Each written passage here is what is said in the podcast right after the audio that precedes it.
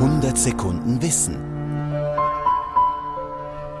Was hat ein Börsencrash mit einer Lawine zu tun? Beides sind komplexe Vorgänge nach einem zuvor scheinbar stabilen Zustand und eben irgendwann einen Punkt erreichen, an dem das große Rutschen beginnt.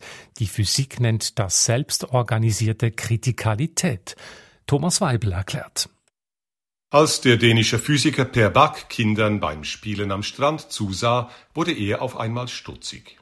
Die Kinder ließen Sand aus der Hand rieseln, so dass ein Häufchen entstand. Am Anfang ist dieses flach, schrieb Bak später in seinem Buch How Nature Works von 1996. Die einzelnen Sandkörner bleiben mehr oder weniger liegen, wo sie gelandet sind. Die Bewegung des Sandes lässt sich aufgrund seiner physikalischen Eigenschaften beschreiben.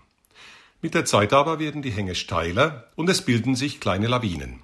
Und irgendwann wird eine Lawine so gewaltig sein, dass sie den Haufen als Ganzes erfasst.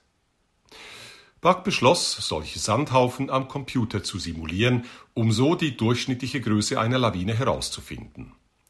Die ernüchternde Antwort nach der Berechnung zahlloser virtueller Sandhaufen es gibt keine durchschnittliche Lawine. Die Eigenschaften von Systemen, die einen kritischen Punkt erreicht haben, ganz von selbst, ohne Zutun von außen, können sich urplötzlich dramatisch ändern. Wie groß dann eine nächste Lawine sein wird, lässt sich nicht mehr vorhersagen.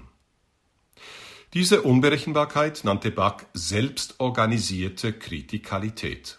Und die betrifft beileibe nicht nur Sandhaufen. Lawinen, Waldbrände, Erdbeben sind ebenfalls Systeme, die ganz von selbst kippen können. Das gilt schließlich auch für die Wirtschaft und die Märkte. Der durchschnittliche Umfang eines Börsencrashs lässt sich mit Modellen nicht vorhersagen. Und so kann eine Pleite, ein Konflikt, eine Epidemie das eine letzte Sandkorn sein, das den ganzen Haufen zum Einsturz bringt.